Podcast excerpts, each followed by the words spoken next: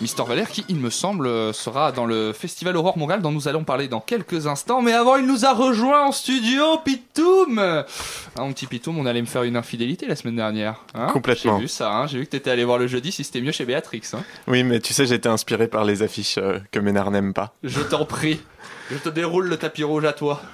Erwan, désigné beau gosse de la matinale du mercredi à 53% selon un sondage IFLOP. Pire branleur de la rédac de Campus Paris à 69% d'après une étude IFAP. Meilleur animateur du monde à 100% selon ta meuf.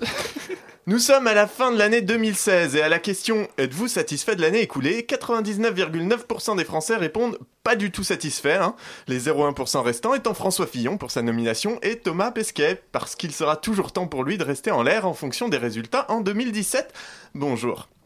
Les sondages n'ont décidément pas la côte en ce moment. Brexit, Trump, Fillon, euh, autant d'occasions de de taper sur les instituts en arguant qu'ils ne sont pas foutus de faire leur boulot correctement. Mais on ne tape peut-être pas là où il faut.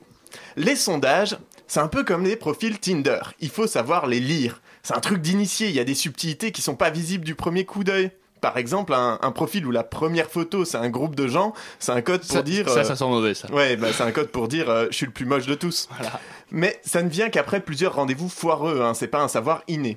Les gros plans, les contre-projecteurs nus en- avec un éclairage par-dessous pour bien dessiner les pegs, ben, tout ça contribue à tromper l'utilisateur ou l'utilisatrice non avertie. J'ai vu que t'avais vu mon profil Facebook. Exactement.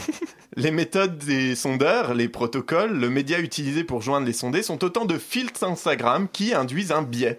Sauf que si le journaliste 2.0 fait très bien la différence entre un cliché Nashville ou Lofi, il est tout de suite moins à l'aise pour distinguer un sondage en grappe d'un aléatoire stratifié. Entendons-nous bien, moi non plus. hein. Sauf que je n'aurais jamais l'audace d'ouvrir ma chronique avec des chiffres sans comprendre d'où ils viennent. Mais les journalistes et commentateurs politiques ont le plus souvent l'attitude de crevards en chien qui valident tous les profils qui passent de peur de rater une occasion. Sauf qu'une fois qu'on a publié en une que Juppé sera le prochain président de la France, bah, c'est beaucoup plus compliqué de revenir en arrière que de supprimer un match foireux sur Tinder. C'est comme la marge d'erreur, par exemple. Un sondage, c'est jamais un résultat précis qu'il donne, c'est toujours un intervalle qui va de la fourchette au râteau, selon si l'étude est faite par l'INSEE ou si c'est un questionnaire sur la page d'accueil de 20 minutes. Au lieu d'indiquer un chiffre définitif, peut-être serait-il plus pertinent d'être fiché à chaque fois le minimum et le maximum de votes estimés pour chaque candidat, par exemple. Ça permettrait de voir les chevauchements, et en 2002, on aurait fait moins nos chouquettes, puisque les estimations basses de Jospin étaient sous les estimations hautes de Le Pen. Il me semble que c'est quand même une donnée importante. Si quelqu'un dit je sais où est le clitoris, tu t'attends à ce qu'il te tripote correctement. Et quand, dubitatif, tu lui demandes pourquoi il te farfouille violemment le nombril en poussant des petits cris, s'il te répond avec aplomb je sais où est le clitoris avec une marge d'erreur de 10%, tu te sentiras un peu flouté. Et c'est bien normal. Là, on est sur une marge d'erreur plus grosse que 10%. hein. Euh, ça dépend quelle taille tu, tu mesures.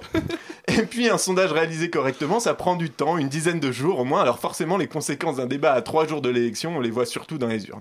Attention, ne me fais pas dire ce que je n'ai pas dit. Je ne dis ni que les études d'opinion sont inutiles, ni que les journalistes sont des gros cons, quoique 90% d'entre eux se seront sentis insultés pendant cette chronique, mais ça serait bien qu'on apprenne tous à prendre les sondages pour ce qu'ils sont, des approximations qui tentent désespérément de saisir toute la complexité de la réalité, un peu comme un prépubère qui se branle de la main gauche après s'être assis dessus pendant 30 minutes pour voir ce que ça fait la main d'un autre. Un peu comme ta chronique finalement. Nous sommes, nous sommes en France parmi les plus gros consommateurs de sondages et nous avons d'ailleurs bien trop d'instituts au regard de nos besoins. Alors on casse les prix, on optimise en favorisant les protocoles à moindre coût mais aussi à moindre fiabilité. Il serait peut-être donc temps de prendre du recul quant à nos pratiques vis-à-vis de ces outils que l'on a trop facilement tendance à prendre pour, de- pour des pourcents comptants. Quand on a appris à se méfier des gens qui, mettent des paysages en photo plutôt que leur train. Enfin, dans tous les cas, quoi qu'en disent les études, il, y a quand même de fortes chances pour qu'en mai prochain, la France, elle, elle soit pas droite. Eh bien, merci beaucoup, Pitoum. J'espère qu'on ne se trompera pas de match Tinder en mai prochain. La matinale de 19h sur Radio Campus Paris.